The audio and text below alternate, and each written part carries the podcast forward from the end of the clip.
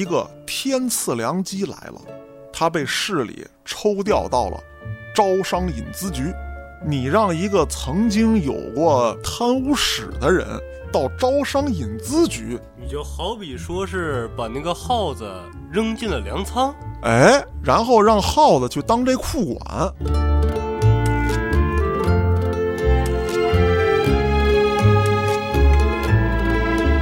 边防什么情况你知道吗？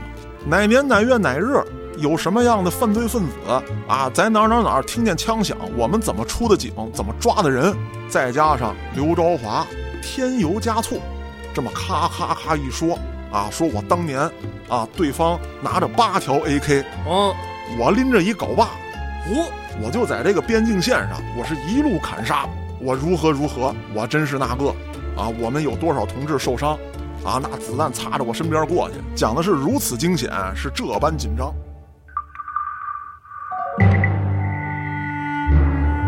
这位道长的心脏被他抛了出来，哎呦，并且放到了一个盘子里，这个盘子里面还放了一颗道长的眼珠子。其余几人几乎都是一刀致命。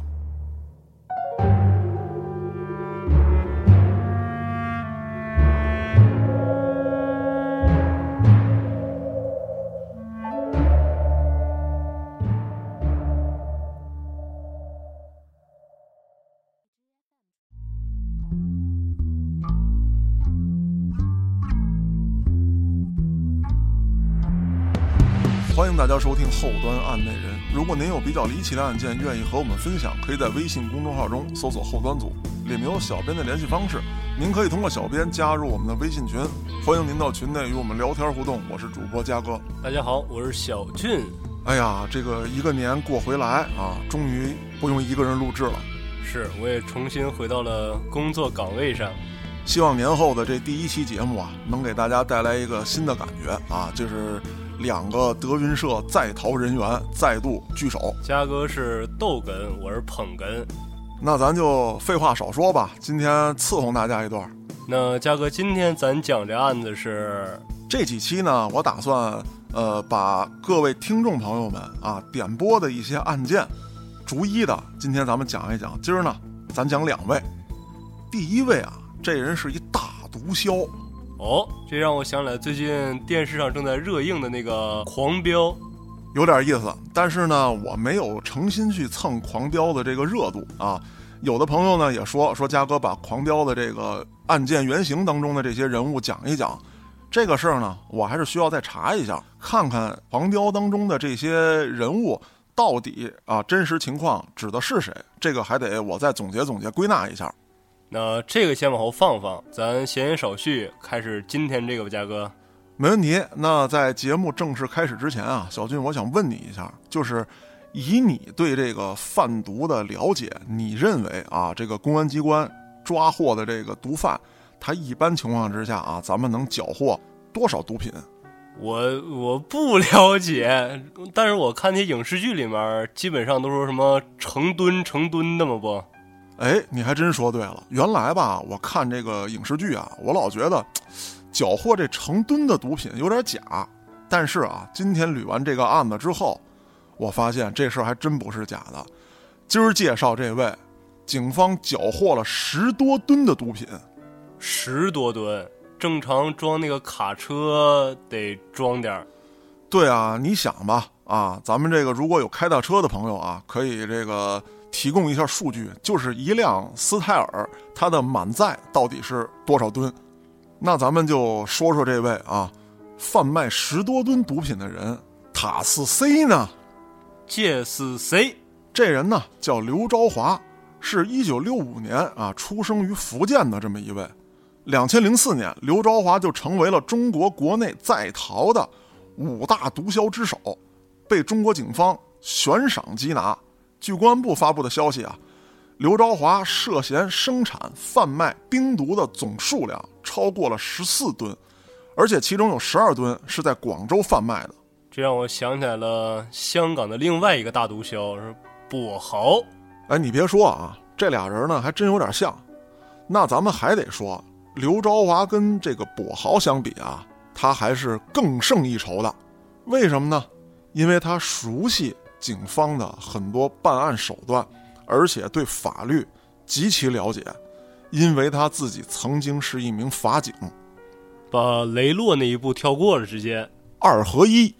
咱们刚才介绍了，这个刘昭华呢，是一九六五年出生的，一九八三年啊，正好满十八岁的刘昭华应征入伍，前往了武警福州边防支队当了兵。经过一年的军旅生涯之后啊，一九八五年的七月，刘昭华进入了武警福州指挥学校后勤专业进行学习。学习了两年，毕业了。毕业之后，这位年轻的武警战士就来到了武警福州边防支队平潭县大队。这个大队呢，是跟当地派出所呢是呃，你说合并了也行啊，说是有这个一起办公的这个情况也可以，反正是 边防嘛，它就是派出所这个民警还有咱们的武警战士是在一起办公的。那这个一九八八年的一月，啊，这个刘朝华。有了提升，人家要求进步。这一时期呢，他担任了司务长，是一名正排级的干部。当过兵的朋友都知道，这司务长等同于啊一个连队当中的后勤大管家。哦，这是个肥差，可不是吗？这个刘朝华赶上这个肥差，可就出了问题了。啊，说句这个比较俗的套话啊，或者说官话，那就是这位同志辜负了党和人民。啊，忘记了他身上肩负的重要职责，他发生了贪污行为，贪污了公款一百四十五块一毛五。哎呦，这大面额放今天这都一顿饭就没了，可不是吗？那在当时啊，这个一九八八年，一百多块钱可也不少呢。我记得九几年的时候，我们家老刘呢离开公安口，也是到了一个比较大的单位。担任保卫处的领导，那个时候才挣一百多块钱一个月。但是咱要说他既然已经贪污了，那他贪污的这点钱其实也不够他说是那种逆天改命、跨越阶级的。对啊，那这个事儿就有意思了。他呢是受到了团内的严重警告处分。那随后到了一九八九年十二月的时候，这个时候的刘朝华呢已经二十四岁了。本身来讲啊。呃，如果说没有这次处分，按理来说呢，他还能继续他的军旅生涯。但是，哎，你到日子，你这个表现不好，您就转业吧。可是部队依旧是对得起他的。转业的时候呢，给他安排到了福州市人民法院，成为了一名司法警察。其实他要往好的方向去的话，他从这个司法警察的位置，他也可以靠着自己努力一步一步晋升。但是他走歪了，他靠着这个履历。成为他日后犯案的一个重要捷径。你说的太对了，那咱们还得说回来啊，就是他当法警这个阶段，他都干些什么？第一呢，他跟同事们关系啊处得很好。他犯案之后啊，媒体采访过，司法机构也问询过他曾经的同事们，同事们对他的回忆呢，都说这小子啊挺厉害，是个人才。你想啊，当过武警，受过训练，很能打。而且在工作当中呢，还立过三等功，还曾经获得过优秀工作者。再有一个就是他的所有的同事回忆起他来的时候，都会提起一件事儿，哎，就是说当年某一个这个犯人在受审的时候控制不住，人高马大，而且呢这个精神呢不太正常，好几个法警都摁不住，非得这刘朝华去，几下就给他摁在地上，身手特别敏捷，说当时有多惊险啊！在被押送的过程当中，咱们一般看这个电视，它不都有一个跟那个小栏杆似的吗？犯罪分子或者说被审人员站在那里面，戴着手铐子，然后法警给你请出去。就在法警给他请出去的这个过程当中，这位受审人员突然就挣脱了法警，冲着这个法官就冲过去了。刘朝华是一步当先，一个人就把这小子给摁住了。哎呦，那这活还真得他来。对啊，你想啊，他是武警，这武警呢也得分。你比方说，有的武警呢，人家是站岗的，啊，你比方说这个个子挺高，样貌挺好，您站岗；机灵点的呢，您给这个领导啊首长当警卫员去。呃，再有就是文笔好的啊，你当个秘书。人家是在哪儿当武警？边防，哦，当年那八大警种里面的一个。对了，按理来说呢，你想他有身手，而且呢，在警察队伍当中呢也有经验，理论上来说就应该像你讲的，他应该这个慢慢的晋升啊等等的，哎，有一条相对不错的路。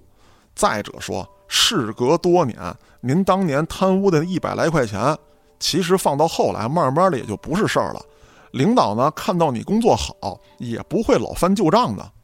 他的各位同志啊，除了夸刘朝华之外，还点出了他的一个特点，就是说他的一个缺点，就说刘朝华这人啊，老想着出人头地，而且办起事儿来啊有点急功近利，就是他经常抱怨自己工资太少。那个时候的刘朝华呀，工资只有五十多块钱，他老觉得这钱呀不够花。还有就是什么呢？你比方说这个年轻人嘛，当你看到一些，咱不能说纸醉金迷吧，就是当时的一些高消费的时候，比如说高档的餐厅，慢慢的随着八十年代末九十年代初这个商业啊兴起了，咱们国家呢很多人开始做生意，看到他们的穿戴、手表、西装、领小蜜、开汽车，这个刘朝华心里就痒痒了。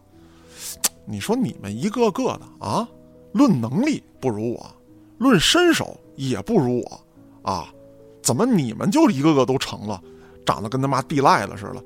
我要是哎呀，我要逮着你们，我就揽闲子，我给你们薅下来，给你们揣上衣口袋里。哎，你们怎么就不犯事落我手里呢？那么慢慢的到了九十年代初的时候，要说这刘朝华呀，他还是这人命好，要说是，为什么这么讲呢？一个天赐良机来了，他被市里抽调到了招商引资局。咱得说，这可是一块绝对的肥差。可是话又说回来了，你让一个曾经有过贪污史的人到招商引资局，我觉得当时的领导啊，这脑子也是有他妈那个大病。你就好比说是把那个耗子扔进了粮仓，哎，然后让耗子去当这库管。那这要出了事儿的话，那还得怪这领导，可不是吗？而且到了招商引资局之后啊，这个刘朝华没有马上下手，他第一呀，要摸清里面的游戏规则，他不能上来就贪，啊，因为曾经的一百四十五块钱啊，给他留下了一个心理的阴影啊。他这回呢就想，第一，我先摸清游戏规则；第二，我要打通人脉。那很快。他先跟领导混熟了，说白了，跟领导混熟无非就这么几样啊。第一，你送礼呗。那第二是什么？这个刘朝华人家会办事儿，你不可能很多事儿啊都由领导出面去办，他特别会察言观色。比方说，这单位里面有一正式职工，天天鬼混，你拿他也怎么着不了，你也不能开除我呀。我就不干活，领导让我干活呢，我今天腿疼，后天屁股疼，反正没有哪天我舒服的。这领导瞅他也难受啊！这种人，你要是治不了，那别人慢慢的都得跟他学。那凭什么他不干，我就得干啊？都拿那么多钱，这刘朝华就有办法。三条：第一，武力威胁。你小子他妈的是不是搁这赛脸啊？信不信我他妈一顿电炮子啊？我给你那脑袋打的你妈都不认识。然后啊，我就一顿镐把，给你从这儿一直打到神农架。我跟你说，神农架现在好些人呢。到那儿之后，神农架原来那些遗老遗少们就该收拾你了。这是第一招。第二招，给他玩一个不打不相识，吓唬完你了，也跟你干了架了啊。那会儿啊，说白了，他不像现在。现在你给人一大嘴巴，你试试，一个嘴巴好几万，两万五千八。对，嘴巴带回家。那那时候呢，这个领导啊，他也明白。你想啊。这个刺儿头，或者说这个躺平者，跟刘朝华又没有利益冲突。刘朝华为什么弄他？那还不是替我领导办事儿呢，对吧？真出了事儿，闹到我这儿，我啪啪一和稀泥。当年的警察也很少会因为一个大嘴巴就真给这俩人逮起来，没有那事儿。那这个刘朝华呢，在做这些事儿的时候啊，可以说是哎有恃无恐。那打完你了，我该跟你玩这个不打不相识了。你看。咱哥俩也没有什么重大的矛盾，啊，都是老爷们儿，啊，这个血气方刚，是吧？咱们喝一喝，吃一吃，把这个事情咱们化解了。这一来二去啊，咱们喝两回酒，这关系不就近了吗？那这时候刘朝华开始 PUA。哦，你比方说啊，小俊，你看你这么年轻，来到单位，你不好好干，你混到什么时候是个头儿？是啊，我什么时候是个头啊？我跟你说啊，你看见那个老黑了没有？天天加份报纸往那一坐，你这辈子想跟他一样啊？真是到有一天退休了，不带长儿，有什么意思？往公园一溜达，人家一说，哟，这不是这个郭局吗？啊，这不是这个刘处吗？嗯，你呢？我这这不是那傻子吗？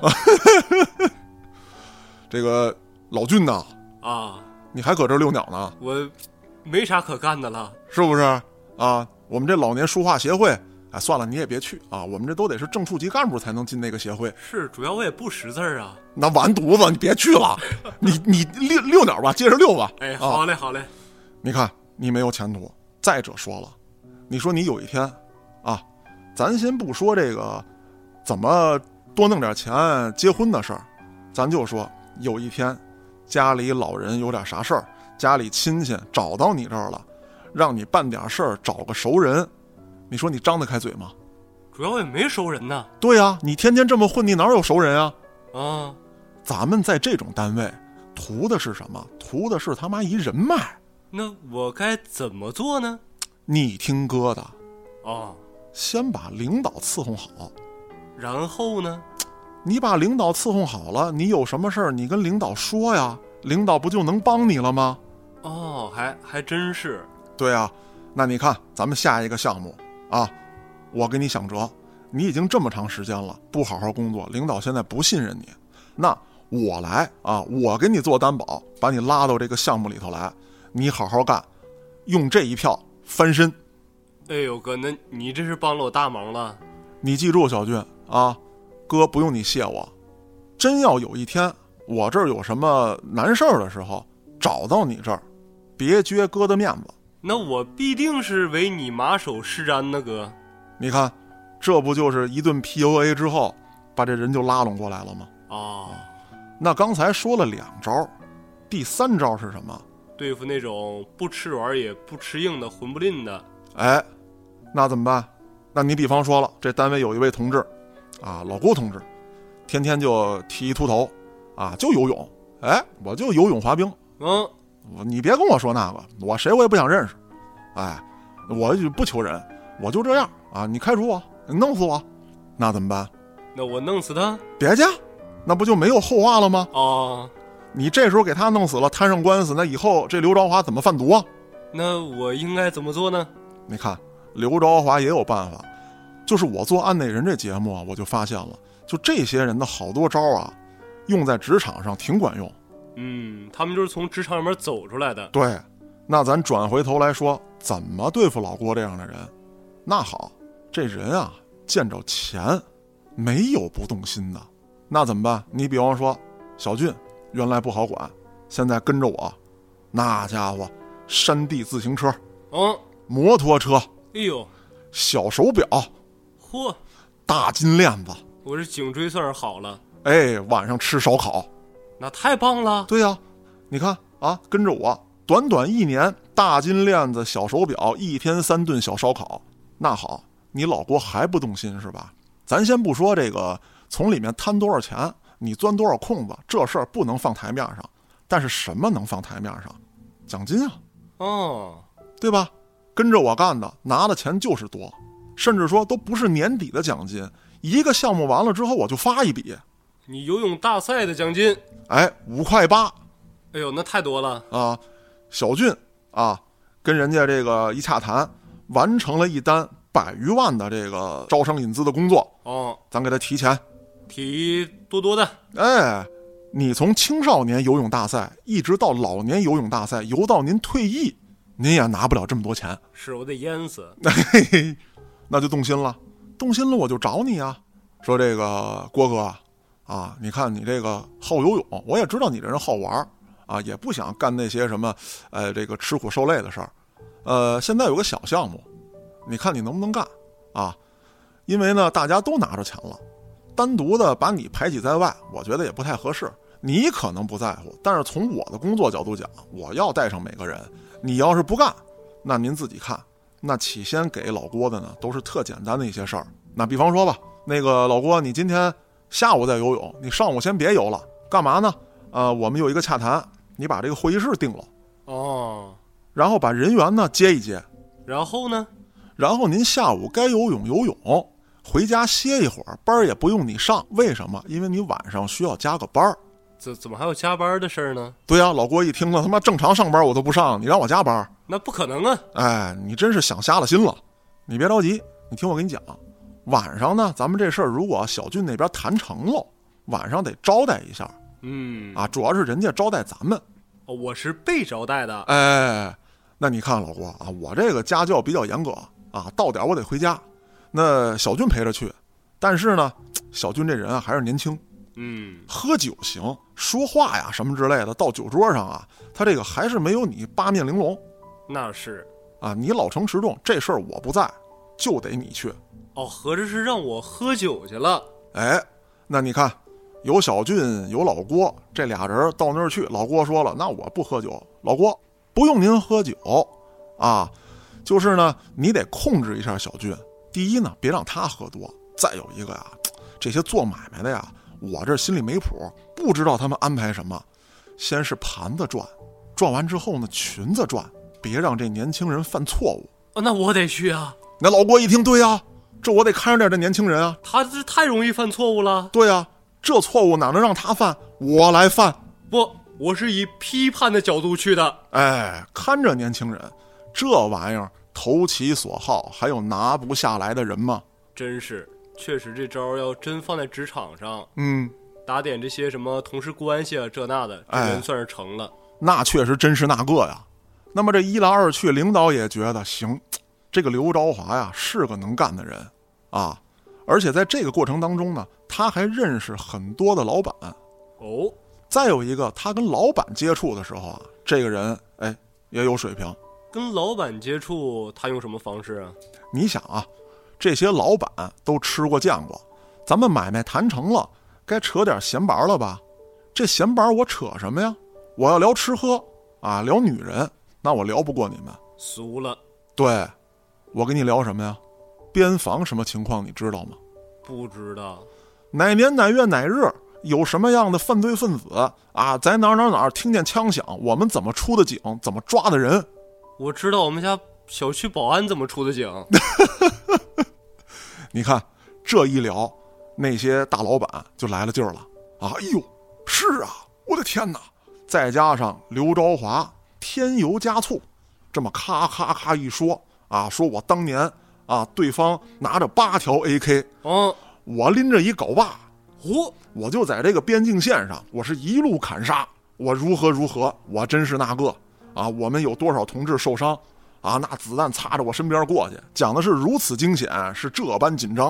啊，这些人就听上瘾了，甚至说啊，这个买卖做完了，没事儿还找刘朝华，咱们喝喝茶，然后聊聊天，喝点酒。我就爱听你讲故事。主要你上回挖那坑还没填呢。嗨，这个这个这个影射啊，那这个人脉也积攒够了，规则他也玩清楚了，领导那儿他也打点好了，下一步辞职，啊，辞职？老子下海了。那他之前的这些，这不相当于断开了吗？也不是啊，小俊，我举个简单的例子，原来你承接一个项目，说白了，你的奖金是标好的数。对啊，那么我睁一只眼闭一只眼，领导睁一只眼闭一只眼，你能得到的这个好处，其实也是有数的。是啊，他毕竟没全闭上嘛。对呀、那现在怎么样？我下海了，兄弟，啊，这单买卖你跟我进行接洽啊，我也把一群人像你这样的小老弟们扶到了有一定权力的、一定话语权的岗位上。哦，你走了以后，我就活成了你的样子。哎，你就成了我，啊，那慢慢，我怎么觉得这事儿有一个隐喻呢？就是哪天会突然听见小俊在那儿说：“欢迎大家收听后端案内人。没有，不会的，我会说欢迎大家收听微客探员。”说这段的时候都乐出声来了。我憋不住了。那咱言归正传啊，那这样的话，我偷摸给你塞多少钱，那就是咱哥俩的事儿了。哦，那你说我的项目你能不乐意吗？那我太乐意了。对呀、你这边把钱一拿啊，然后再让老郭督促着你，不要让你犯错误批判着我，啊，然后招待一招待。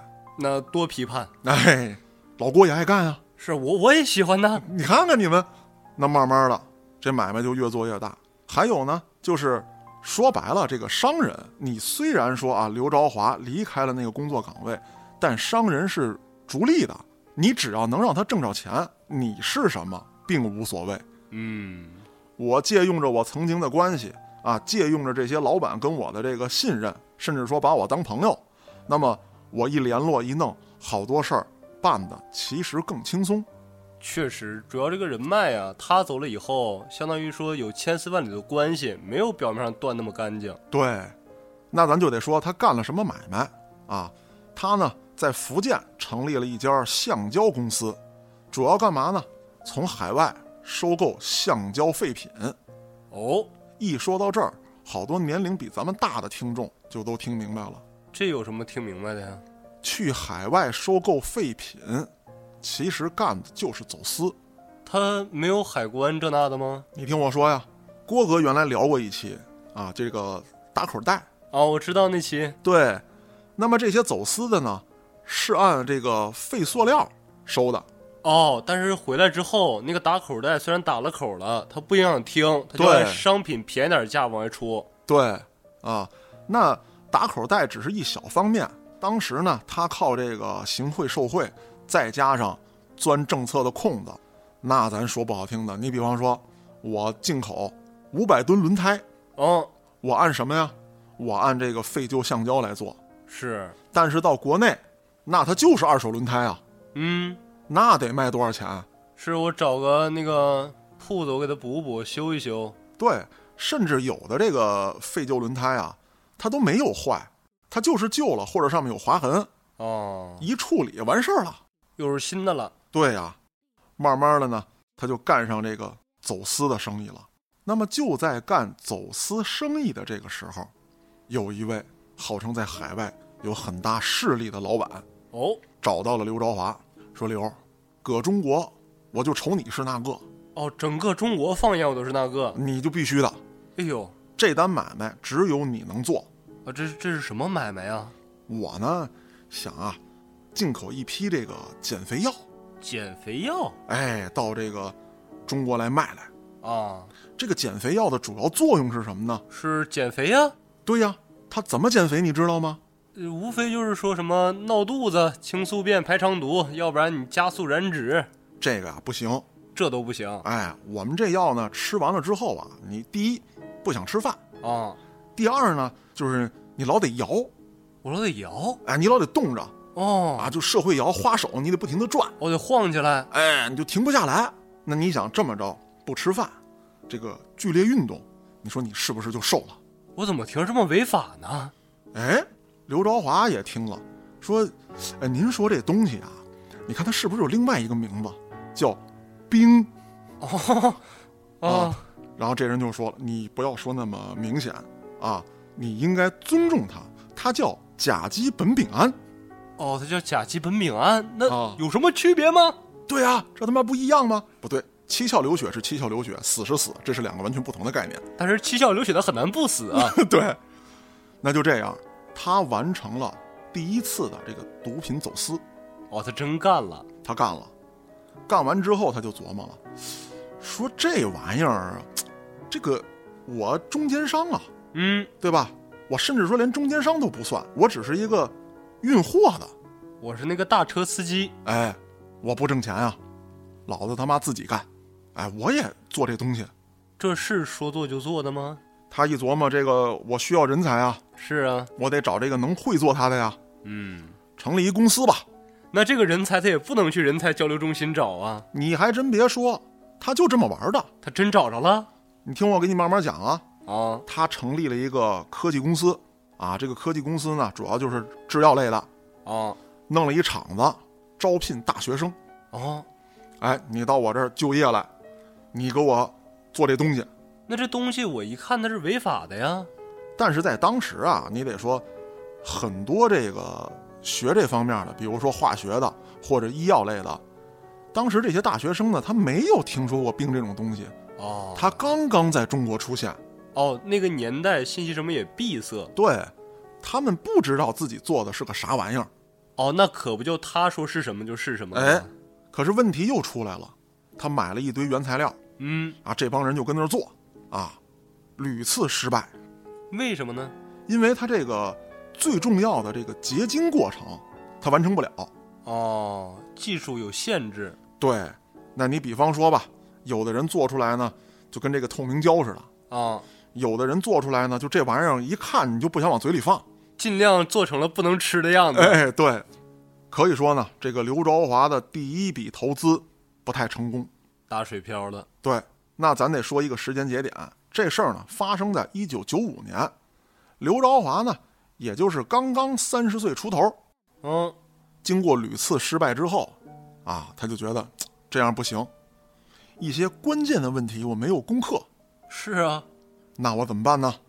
他呢就亲自带着几个业务骨干，来到了国内著名的西安交通大学他都已经这么明目张胆了。啊，他找到了一位老教授啊，退休的老教授，就是在这方面呢，这个很有研究。颇有建树。哎，他就找这老教授，三番五次找了好几次，就跟老教授说了，说我要研究一种减肥药哦，啊，这个减肥药呢，就是吃完之后不想吃东西，啊，然后激发人的这个锻炼欲。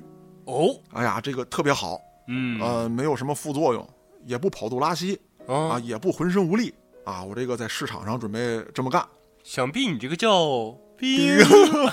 所以说呢，看到这则报道的时候，哎，我心里头呢就打了一个问号。报道当中呢是这样写的：说老教授被他的这个诚意嗯，所打动，哦，分享了结晶技术就给教会了，啊。不应该吧？反正呢，我在这儿不做评价，只是对这则报道我打一个问号。主要说大学生好忽悠啊、嗯 o k 没问题。他作为一个老教授，哎，他这么多的经验，这么开阔的眼界，他不应该不知道这东西吧？对呀、那所以说我要打一个问号嘛，咱不知道当时具体是个什么情况，所以说呢，我也不敢妄加揣测，只是我觉得这里面 些许的有那么一些些疑点。老教授被这个刘朝华二十六发的这个诚意感动了。哎，对，那有可能吧？啊，那咱们接着往后说，那到了一九九六年，又实验了一年啊，连学习带做实验，终于啊，他一口气造出了十五公斤。嚯，这就够枪毙了。啊，那之后呢，他就把这东西啊，哎，往市场上散，嗯，咱先卖一卖啊，什么什么这个小皮裙、大波浪，一扭一晃真像样儿哦啊，就这些地方发一发啊，disco 啊，闪耀的灯球嘛，啊，哎，然后呢，他刚一开始贩卖这种新型的产品，就被警察盯上了。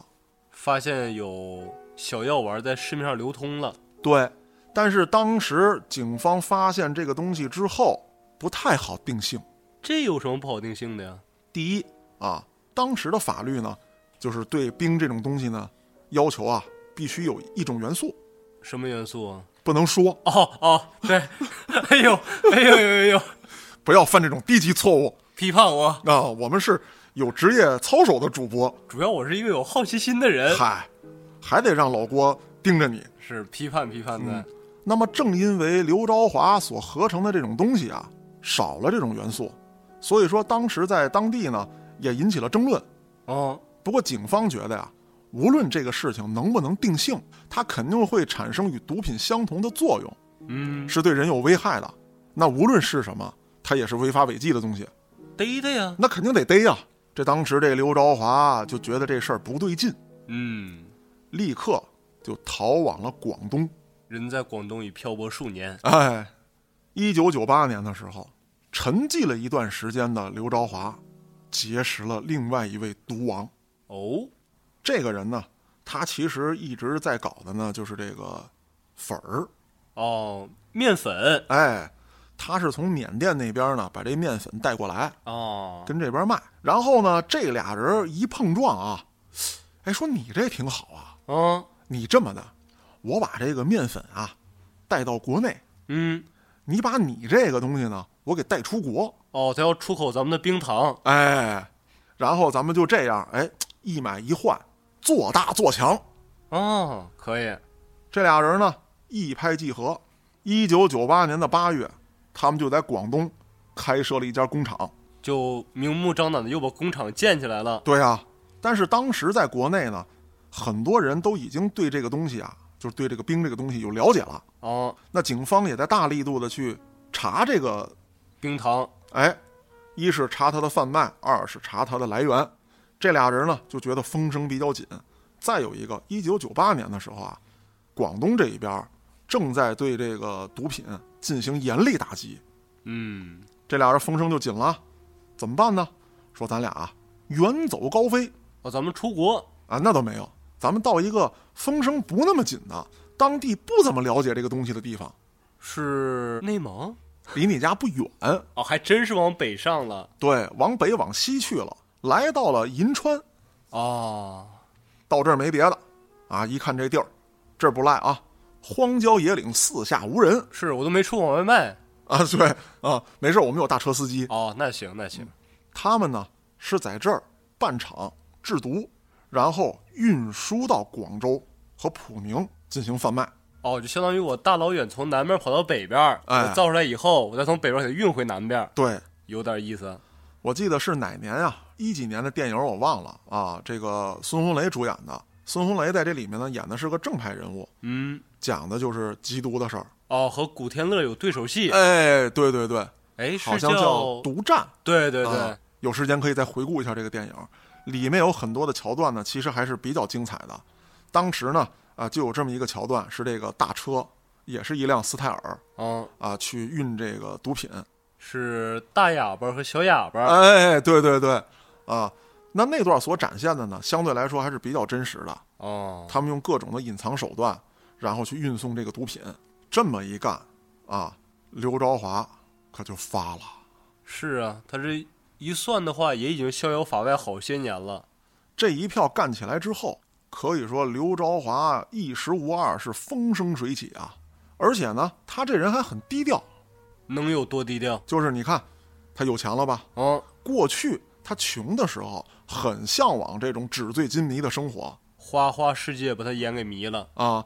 可是他一旦有钱了，反倒老实了，我不穿整件的貂，我给它做成套袖，我戴着漂亮！金链子，我不要那么大的，五斤以下的我才戴。嗨，把这金链子给我融了，弄成金牙，我镶一嘴。哦，贴片。哎，这不是神经病吗？反正大概就这样。就说这刘朝华呀，啊，在不谈生意的时候，走大马路上，你发现不了他。那他已经忘记初心了，哎，对啊他就是要逍遥过世啊！啊，但是说呢，他逍遥是什么呀？是跟这些其他的毒贩。哦，哎，我让你们看一看，得展现实力啊。怎么展现呢？你比方说，咱们到这个大饭店吃饭，嗯，在九九年、两千年前后啊，那时候你还小是我那时候刚有我，啊，当时特别流行的这个人体盛宴，是日本那边传过来的那个吗？差不多哦，啊。然后就是一个特漂亮的姑娘啊躺在那儿，身上呢摆满了各种这个食材，说这个生鱼片啊，一定要用这个女性的体温给它稍微的温一下，然后再吃啊。说这个如何如何好，怎么怎么牛逼嗯，啊，甚至还有呢，就是这个，哎，先放到漂亮姑娘嘴里，哦，他拿唾液浸一下，然后再嘴对嘴的喂给你，哦，我蘸点小料，哎，差不多这意思啊。那他们搞的呢，就更花里胡哨了，啊，得有这个产品品鉴会嘛。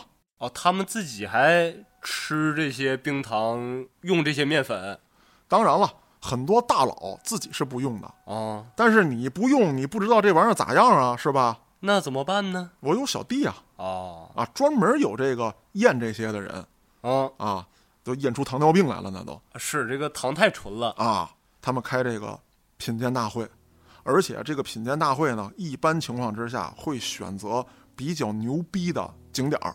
还在景点儿。对这个地方啊，你不花钱你进不去，甚至说你花了钱了，你没有地位你进不去，也没有人知道这么牛逼的景点里面会有这种非常私密的小会所。那假如我花了钱，但我地位不够，那这钱还退吗？嗨，地位不够，就是把这钱花了，然后呢，我让你涨涨地位，哦，我我能怎么涨？就是你可以先去这个别人去不了的地儿，哦，我啊能看一眼。对，那慢慢的呢，你再加入这个冰糖品鉴大会，哦，哎，你得先交学费嘛，先交个入会费。就是差不多是这个意思。那那他们所谓的入会费是什么呢？其实说白了就是你的订单。哦，我得先订购一点儿对你比如说，呃，老板，这个我买两颗，啊人那边的 bill 就拿出来了。啊！你玩我呢？你他妈跟我斗呢？你开玩笑呢？啊？那你比方说这个，我买一书包，嗯，这么点儿的小买卖，你也敢到这儿谈来？哦，就是你开马直达哎就不配参加这个会议对喽，来的人那都是开斯泰尔的，啊，那也地位高不到哪儿去。我拉的多呀，哦我订单大呀。哦，是他们往回拉。哎，那么这种地方连喝带玩儿，甚至还有什么？这些人一旦上了头，那就玩这个游戏可就嗨了。嗯，咱们看过很多的这个老外这个片子啊，讲这种情节的比较多。类似于外国哪种片儿呢？你比方说一帮有钱人玩游戏，啊找一帮穷光蛋，比如说你我这样的，啊，我带你们去大别墅，嚯，我能去吗？好吃好喝。我啊对，为啥呀？因为上天眷顾，哦，哎，因为我们有钱人，我们慈悲，哎呦，我们要做慈善。活菩萨那对啊，那你去了，好吃好喝一招待，没见过的都给你上了，指着这表，啊！一过十二点，咱们哦游戏开始。还有游戏呢？对呀、什么游戏啊？你藏起来，别被抓住，那如果我被抓住呢？就请你吃冰糖。啊，跑啊！哎，就差不多这样了。那所谓的这个游戏啊，在报道当中呢，只提到了只言片语。我找了很多贴吧啊，还有这个网上的一些内容，不一定准确，在这儿呢只做分享。嗯，大家听一听，自己判断一下。哎，对对对，那有一种是什么呢？就是这些人想看到人物疯狂之后的样子，啊抓到你之后就给你吃冰糖啊，我就嚼冰糖。啊，吃完冰糖之后，一男一女逼你们啊，嘎巴嘎巴，再嚼冰糖。啊，我们看，最后呢，很多人啊都是疯狂致死。哦，这个还能猝死，对啊，你老吃它，你这个不停的去做这种运动这个血糖升太快了，人是受不了的啊，对，你可以这么理解啊，啊。这是一种方式。还有一种方式是什么呢？就是怎么讲呢？就是做戏吧，一群漂亮姑娘哦跟你们说好了，在这个大别墅里面不许穿衣服，哦，几点几分之后啊，我们就开始抓你们，哦，你快跑哦抓到我就让你嘿嘿嘿，啊！那必须得给他抓着。哎，就类似于这样的活动都会展开。当然说呢，我看到网上的一些呢，就是说这种抓女性的这种情况啊，其实是付了钱的，哦，就这些女的去配合他们。可是我转念一想，你敢不配合吗？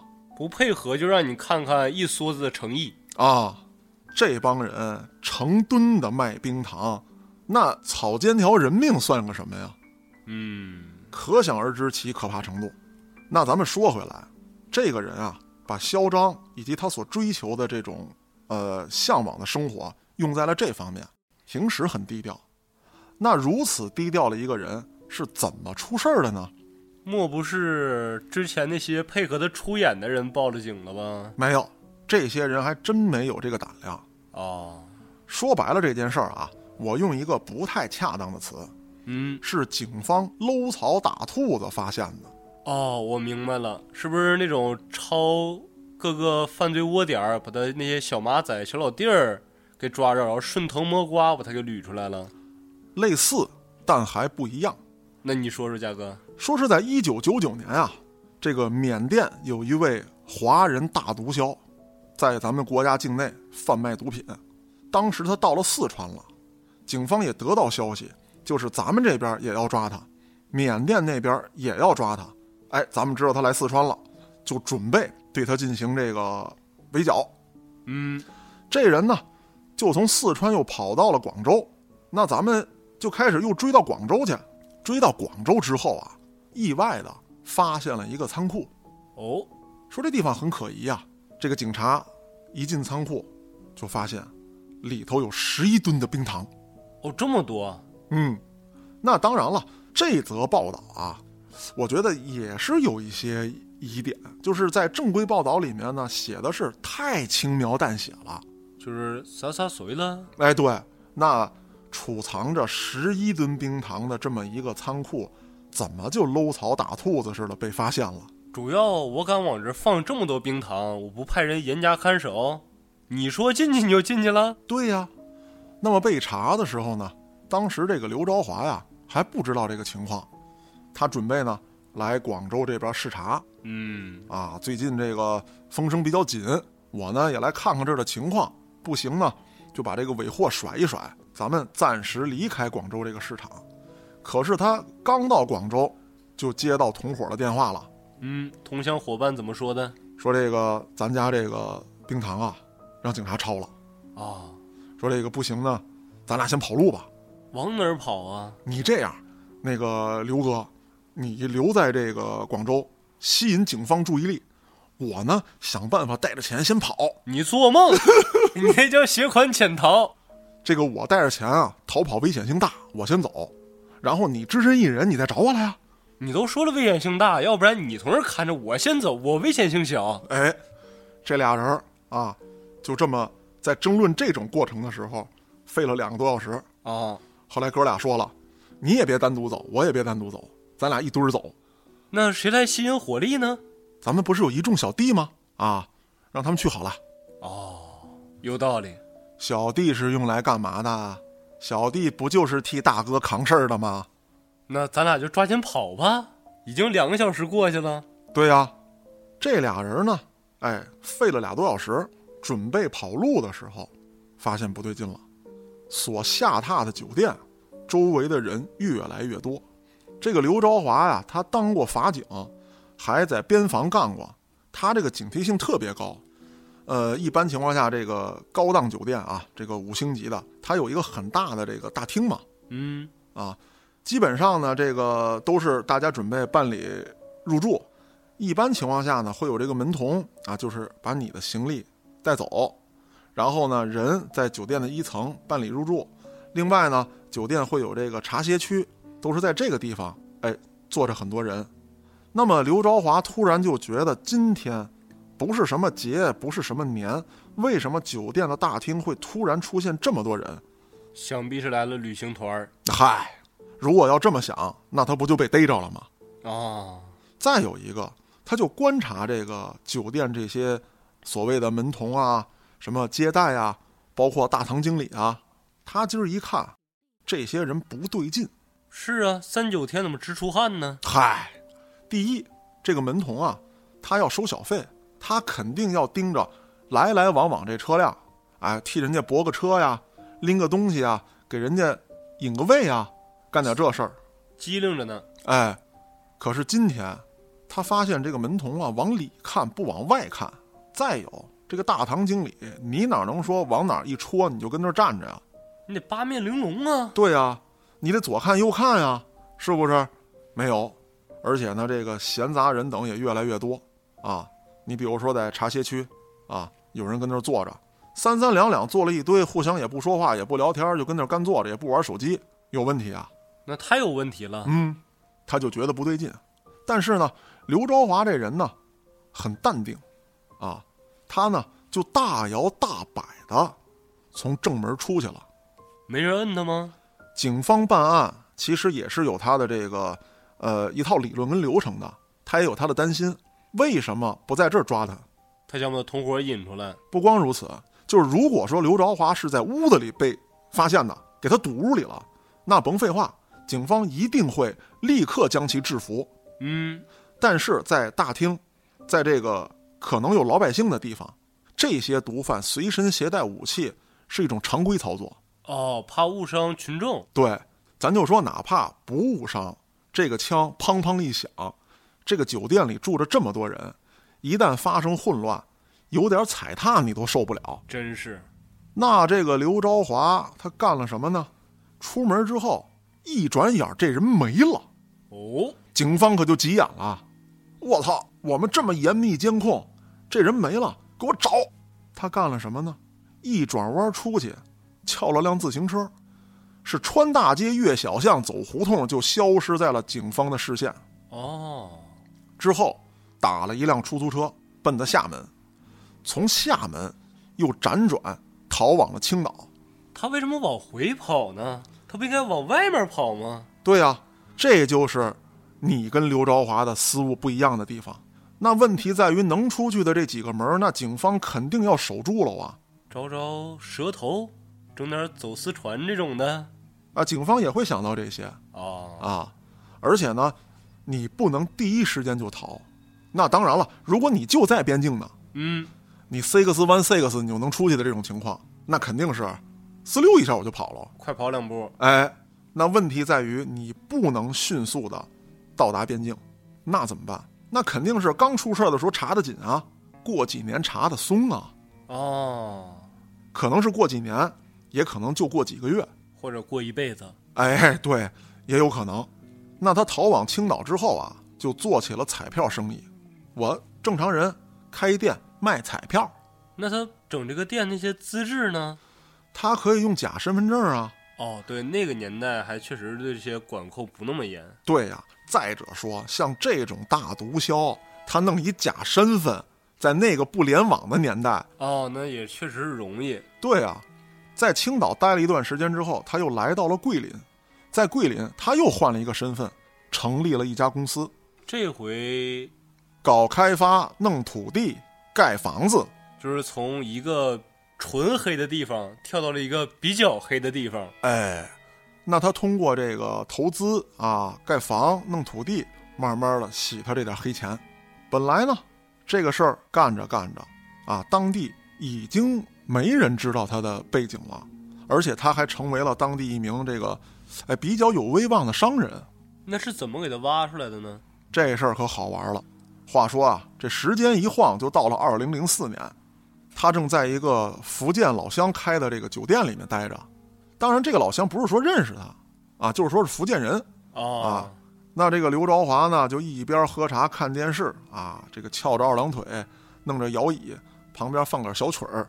突然插播一条新闻联播，公安部 A 级通缉犯名单啊，刘少华就看，呵，这小子真狠，哎呦，杀这么多人，哦好家伙，这小子持枪抢劫，你说干点什么不好，干这个啊？你看这人长得，哎呦呵，哎呦灭门惨案，哎呦这长得这穷凶极恶，哎呦你看这人怎么是我？哦，看着自己了。哎，悬赏二十万。那在那个年代，他确实是不少了。对呀、那刘朝华看到这则新闻之后，是一分钟没敢耽误，就赶紧跑了。那刚才说了半天，他那位合作伙伴呢？哎，对，当时和他一起跑那个呢？他也是选择另外一条途径逃跑，从此呢销声匿迹，直到最后被抓获。哦，所以说呢，话分两头，咱们单表一支，就说这刘朝华。这刘朝华回家之后，带好金银细软啊、现金、武器，这个穿戴的衣服，就开车往大山而去。在大山里面呢，他发现了一个废弃的山洞，这个山洞就成为了刘朝华的这个暂时庇护所。哦，他的地堡。哎，可惜了呀！当时啊，这个当地人呢还没有像郭哥这样的爱探险的是，那要探的话，那也太危险了。啊。两方来说，第一呢，就是说他藏这地儿没人发现，是因为没有人探险；是啊，另外一则来说呢，也幸好是没人探险。有人探险也就留在那儿了。那对呀、很危险啊。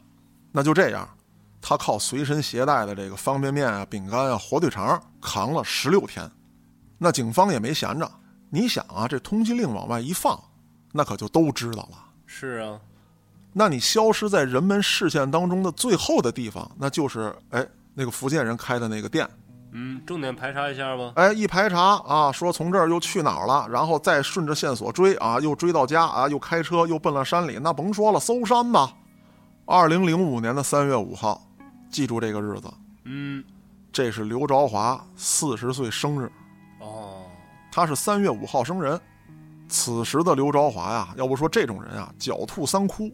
刘朝华呢，还有一处居所，他还有另外一个洞。啊嗨，他还不是一栋，这真是一间房子。哦哦，真是一间房子。对，这个房子呢是一个比较偏僻的这个民居，这个民居呢就是南方经常有这样的，就是三层，三层小楼。那是个洋房啊。哎，对，啊，当然说呢，没有咱们想的这么夸张。咱们北方人一说，哎呦，这起三层，那小洋楼啊。是啊，呃，南方不一定，南方很多房子呢，就是其实农村的房子呢，它也是两层三层的，哦，它是一种这个盖房的习惯。一层啊，一般情况下就是大家吃饭的地儿哦，啊，包括厨房在这儿，堆放一些杂物。二层、三层是住人的，那可能是因为这个南方的湿气比较重啊，它它离地面远一点儿。哦，挑高高一点。对对对，当然这是我的一个理解啊。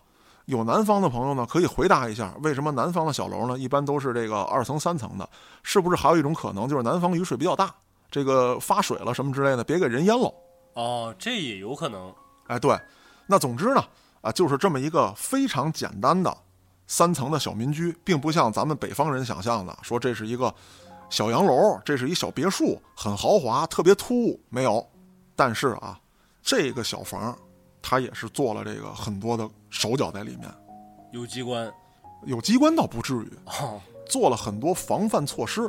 第一呢，它这个大门啊，是一个十五厘米厚的实木门，那就可以防子弹了。差不多了。但是你想啊，公安、武警、缉毒大队已经锁定你了，要抄你，你一个木门那能挡得住吗？我来辆铲车，你这房子都给你推倒了呀！对啊，而且这个刘朝华呀，还在他的小碉堡里布置下了人马，哦，带着两名贴身保镖。嗯，这俩保镖啊，一个一米八多，梳一大背头，打拳击，特别厉害；哦，另外一个呢，一米九多，大秃瓢，好游泳。哎，身体倍儿棒。啊！啊，上山能打虎，下水能擒龙。那这个听见一楼这个咣当一响，这俩保安呢，不 是这俩保镖，我的同行，哎，对，这俩保镖就起来了。啊，这个咱瞅瞅去啊，瞅瞅吧，谁跟这呜呜喳喳呢？真是了搁这整事儿，那个秃瓢子你别动啊！啊！你看我这我一我一炮拳我闷他面门上，那我一鞭腿，我得踢回家去，我必须我这个嘎嘎面骨我得干碎。我给他嘎嘎，我给他肋巴叉子给撅折。哎，这俩人吹着牛逼就下楼了，刚到楼梯拐角，枪就顶脑门了。警察叔叔你好，嗯，我我是守法公民我们其实迷路了，啊，你信吗？这是哪儿啊？这个俩保镖啊，一点没有施展，就被警察摁住了。这刘朝华在楼上还琢磨呢，这玩意儿谁呀？啊，啊，是不是有点不太对劲呢？他倒没猖狂，因为这个时候的刘朝华已经成了惊弓之鸟了。草木皆兵。嗯，他就想，哎，这俩保镖下去，如果是警察呢，把他俩突突死，嗯我跑；如果不是警察呢，我这俩保镖就给他弄死。嗯，你看我这如意算盘，但没想到这俩保镖迷路了。哎，一下就被制服了。这刘昭华呢，觉得不对劲，想翻窗逃跑，一拉这窗帘儿发现是三楼不光是这个，刘昭华抽了自己六十多个大嘴巴。啊。我他妈为什么要给窗户焊死？哦，漂亮！那大麻花钢筋跟那焊的呀！完了，束手就擒。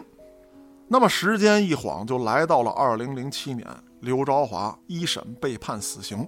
嗯，这是他应得的。对呀、那咱得说了，说二零零五年刘朝华被抓，那怎么就到了二零零七年才判他？是不是之前因为他犯的事儿太多了，然后一件一件梳理，一直捋清楚，到了二零零七年了。哎，一方面是这个，再有一方面就是我在节目一开始啊讲了这么一句，就是他当时卖的这个冰糖啊，因为少了一种元素，啊，他被公安抓了之后，他的辩护律师啊就抓住这一点进行申辩。我们这不是冰糖，哎我们是大粒盐。哎，他当时呢就说啊、我生产的是一种香料啊，用作这个香水跟烟草的生产。嗯，律师也说了，说你们这个公安机关，包括检察机关，你们在证据不足的情况之下就通缉就抓捕，你们整个办案过程是这个不合法的，程序上违法。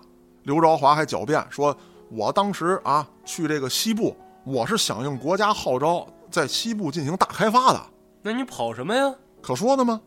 但是无论刘朝华跟他的辩护律师如何巧舌如簧、花言巧语，最终呢，所有的上诉都被驳回了。二零零九年的九月十五日，刘朝华被枪决，走完了他罪恶的一生。嗯，刚才我说了啊，今儿讲俩。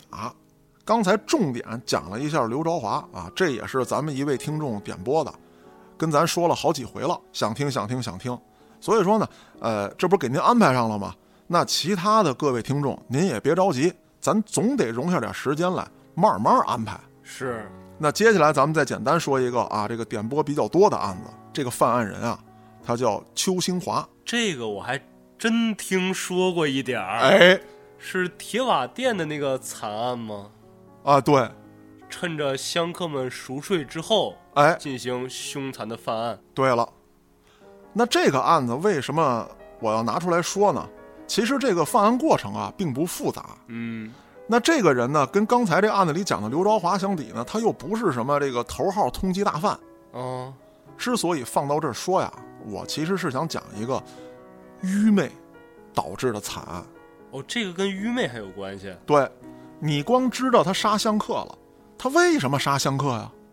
哎，真是啊！哎，我给你讲讲吧。你说说。他呢，出生在一九五九年，是陕西人，初中文化，家里呢也比较穷，可是这人本身呢还是挺上进的一个人。毕业之后呢，就学这个机械修理。他是一个技术工种。哎，你还真别说，这个人呢，随着年头越来越长，小到这个家里的一些这个家用电器，大到一些什么摩托车呀什么之类的，都能鼓捣鼓捣。但是他有个毛病，啊，偷东西。手不干净，手不干净，曾经三次因为盗窃被拘留过，因为生活窘迫，再加上呢这个偷东西这个名声啊实在不好。那么一九九九年，邱兴华和他的妻子带着两个女儿就离开了老家。当然，也有人说啊，他离开老家是因为逃避超生的罚款。哦，对，那个时候还计划生育非常非常严呢。对啊，那随着时间的推移，就来到了二零零六年。这时候，他们一家子呀，可以说是没有什么收入，饥一顿饱一顿，甚至到了买不起粮的地步。那二零零六年的五月，这两口子呀，哎，就在这个石泉县，就是他们当时的居住地，哎，俩人逛街呢，忽然有人喝道：“我看你心事重重，何不让老夫给你测上一测？”哎呦，哪儿来的老神仙？啊，哎，他一听说谁呢？就说你呢。啪，他就站住了。啊，哎呦，这这这是这是说我呢？这时候，邱兴华定睛一瞧，发现了一个三绺长髯的白须老者。哦，还真是仙风道骨这么一个人。嗯，来来来，坐到我这儿，我为你算上一卦。哎呦，那有劳大师了。他跟大师说呢，我没有钱啊。这个大师就讲了，我算准了，你转了运了。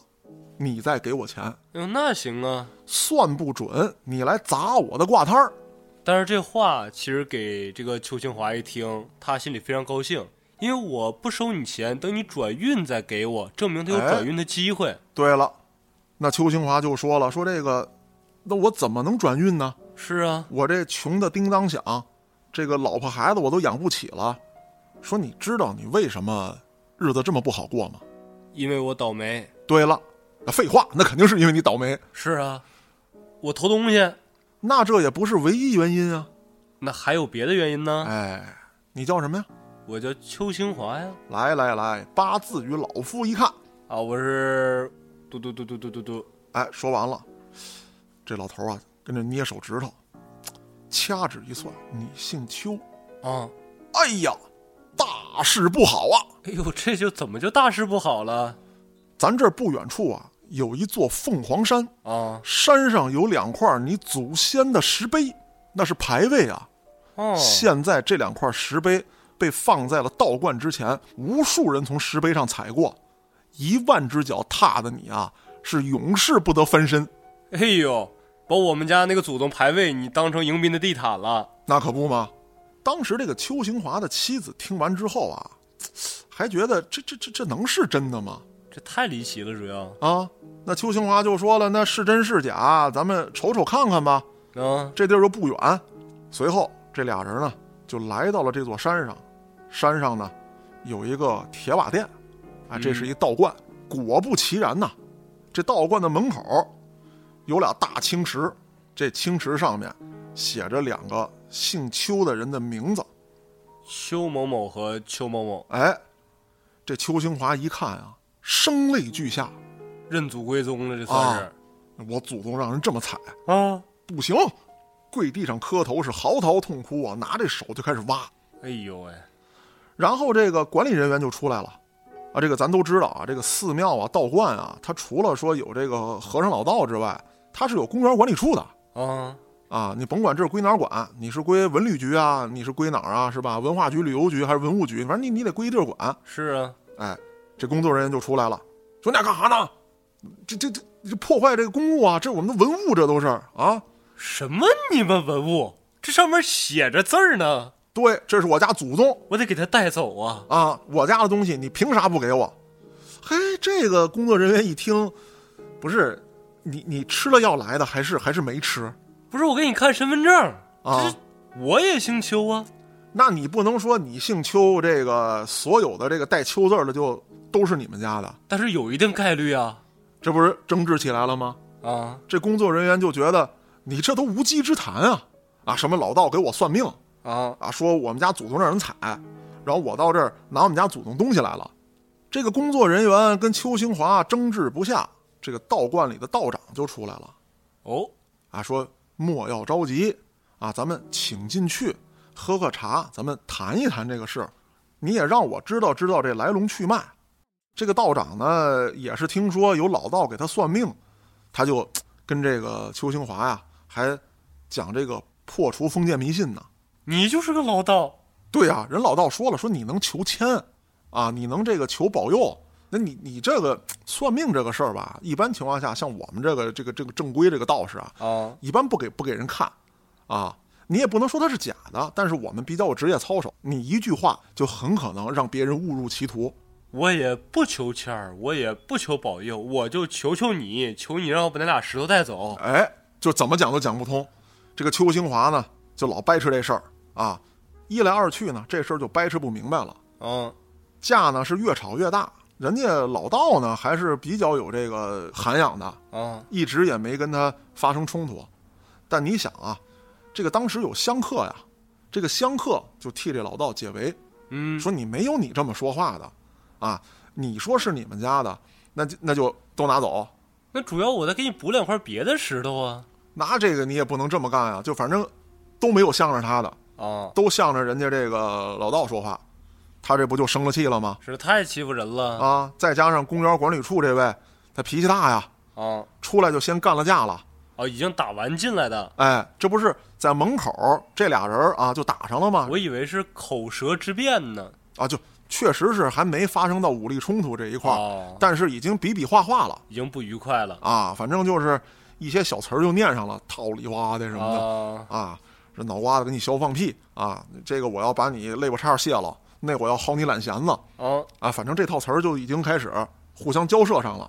那之后呢，这个邱兴华呢就一肚子气就走了。七月十四号的晚上，邱兴华拿着大刀，趁管理人员还有香客们都睡着了之后，连杀十人。就因为那块石头。对，那咱说他要趁着人家都睡觉，他把那石头撬走，是不是也就撬走了呀？我是这么理解的，就是在他行凶的时候，其实想的已经不是那两块石头的事儿了。啊，咱们这么分析一下，你听听对不对？然后咱的听众朋友们也分析分析，看看我说的对不对。嗯，好，第一，他生活窘迫，没错，老道给他指了条明路。带引号的明路对，他呢又看到了所谓的这个祖宗牌位被万人踩踏。证明这老道算的是真准好，那我随后又遭遇了什么呢？你们都围攻我，啊！那是不是就应了这个事儿了？你们这些妖道，啊，这群人踩我祖宗，我要我祖宗的东西，你们这群人踩护我，你们欺人太甚。是啊，这人就钻了牛角尖儿了。他所残害的这些人里面啊，是九男一女，最大的六十三岁，最小的只有十二岁。不是那小孩儿也没招他，没惹他，所以说嘛，他就已经到了一个癫狂的状态了。这个人已经不讲理了，而且你看，整个讲这个案件过程当中的时候啊，你刚才咱俩也这个模拟了一下，基本上这个邱兴华他就不是一个呃思路清晰啊、理性的去捋这个事儿。他当时已经钻了牛角尖儿了对，那么最残忍的是什么？就是这位道长，啊！这位道长的心脏被他抛了出来，哎呦，并且放到了一个盘子里，这个盘子里面还放了一颗道长的眼珠子。其余几人几乎都是一刀致命。他这很明显这是预谋好了呀！对，你说这个特别对，各位听众朋友们也记住这段啊。咱们来看他是不是预谋好了，这句话对后来他的判决非常重要。他杀完人之后就进行了潜逃。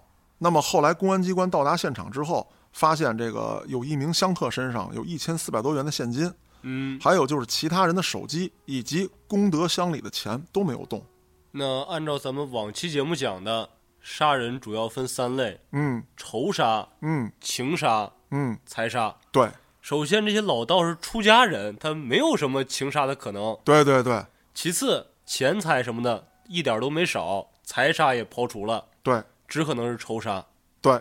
随后，这个邱兴华在逃跑的过程当中，也是思路很缜密的。哦，他先来到了他的外甥家，他外甥呢是开小卖部的，嗯，在他家呢拿了一双新的凉鞋，随后呢把他上山杀人时候的那双鞋就给扔了。扔完鞋之后，他又一路潜逃，在夜晚的时候偷偷的潜入了一户农家，又偷了一双鞋。而且咱们再说他的穿着，他犯案是在七月份，嗯，可是呢，他身上穿了一件非常肥大的毛衣，那不应该呀。为什么呢？他也不是内蒙人，他七月份没这么冷啊。哎，要不说这事儿呢，因为他晚上要逃窜的话，他要进山。哦，山上昼夜温差太大。对，那么穿着这个比较肥大的衣服呢，它比较好裹在身上，好保暖，哦，而且往哪儿垫一垫、铺一铺啊，也比较容易。是，再有一个就是，如果说他要制作工具的话，他可以把毛衣上的这个毛线拆下来，也是具备一定韧性的。是啊，七月十四日发生的命案，到了八月十九日，也就是说，这个邱兴华啊逃跑了一个多月，被警方抓获。那抓获他之后，这里面就有意思了。按理来说呀，证据确凿，你没什么可辩解的了。是啊，你杀人偿命就完事儿了。对呀、但是他的辩护律师提出了一条，说这人啊有精神病，而且他们家有精神病史，让法院当庭对这个邱兴华的精神状态做鉴定。不可能，绝对不可能。哎，那在法庭上，这个控辩双方啊就展开了激烈的争论，最后做精神病判定这件事儿没有得到认可，嗯，法院不予采纳。本身来讲，这件事儿应该告一段落了吧？是啊，这就是一个愚昧的人，因为听信了封建迷信，造成了这么一起惨案。是啊，案件审理到这儿，本身法院也已经认定了，不去对他进行啊、呃精神方面的鉴定。可是后续这事儿有意思了，到了十二月啊，当年的十二月，北京大学法学院教授、中国政法大学法学院教授、中国政法大学民商法学院的教授、清华大学法学院副教授、中国青年政治学院副教授，这几位啊，法学大家大个了，到头了吧？顶天儿了。联名上书，请司法部门对邱兴华的精神进行鉴定。啊？哎，这是一封公开信。为什么呀？那么这几位法学大家的说法呢，是说既然律师已经提出了啊，这个他可能存在精神病的这个情况，嗯那么你司法部门应该对其进行哎司法鉴定，就是他这个名词啊叫司法精神病鉴定，你应该对他进行这个流程吧，或者说这个完成这这一步骤。我能明白他们这个意思，就是说，如果他真有精神病的话，保障他的人权，咱们给他鉴定一下。对，但是我不懂啊，这是我个人想法。嗯，那假设说他当时整个的犯案过程来讲，他都是蓄谋已久的，即使你鉴定他现在有精神病，但当时他蓄谋了，他当时发没发病，你不能确定啊。对呀、那这就是刚才你提到的那个，他的准备充足，是啊，蓄谋已久，嗯，而且他犯案，他杀了十个人，这十个人可不在一屋里。哦，他是挨个找着杀的。对，因为你想啊，他是个道观，那道观有香客呀、你不能说大家睡大通铺，我以为是这样呢。嗨，那肯定是不是啊？哦，能留宿在这个道观的这些香客，其实说白了就是，呃，也是比较讲究的人，善男信女。对，都住一起不合适。那这位女性是怎么来的？那女性肯定也不能跟男性住一大通铺啊。是啊，这位女性呢，其实是这个当时的这个道观啊雇来的一个厨子，哦，是个厨师。包括呢连带做点杂役什么之类的哦，啊，雇来的这个人。那还有就是工作人员，那你工作人员你又不能跟香客住一屋吧？是啊，你有自己单独的值班室啊，所以这些人是分开居住的。哦，那么你一个房间一个房间的找人进行杀害，而且除了那位道长之外，其他人一刀致命，啊，道长你又给人家开膛破肚，采用那么残忍的手段，那怎么可能呢？他的犯案过程是需要时间的，是啊，那这整个一段时间里面，你精神状态都不好，而且最关键的一点啊，假设说他是个真神经病，嗯，那他应该是跟人家争吵的时候，直接就拔刀就砍，对那我都相信他是精神病发作了。啊，那我可以做这个鉴定，是啊，但是你想啊，他先准备好了作案工具，对然后趁着夜色嗯悄悄潜入，对，而且他还得规避那些什么摄像头啊，规避别人看着他呀。哎，潜进去之后，很有目的的杀害那个道长进行泄愤，嗯，之后可能是怕别人醒来之后第一时间发现案发现场，于是再逐一进行杀人灭口。咱甭管他是不是要进行杀人灭口，还是说啊，当时白天的时候你们都骂了我了，我就是为寻仇来的，哦我要给你们都宰了。这个咱先不管，你说的一点很重要，就是说，假如我是一神经病，嗯，我要杀人啊，那第一，咱们也看过这个街上有的时候会出现这个精神状态不太好的人，是啊，他是一个比较癫狂的状态。他有自己的一套逻辑。对，那比方说，假设我是一神经病，那我可能拎着刀，我也可能半夜去，但我半夜去的状态很可能是什么呀？一路就是骂着街，哎哎哎哎炸炸，操你妈的，我就冲进去了，嗯，整死你，呀唧给给。那你还没等到山门呢，人都醒了。对啊，你想，他这个过程当中偷偷的杀了一个又一个，那就是很清晰的这个思路。而且他逃跑那些准备啊，包括过程啊，太清晰了。没错儿，所以说啊，当时法院对他的认定就是杀人目的明确，行凶之后多次躲避公安机关的围捕，证明其有逃避打击的意图。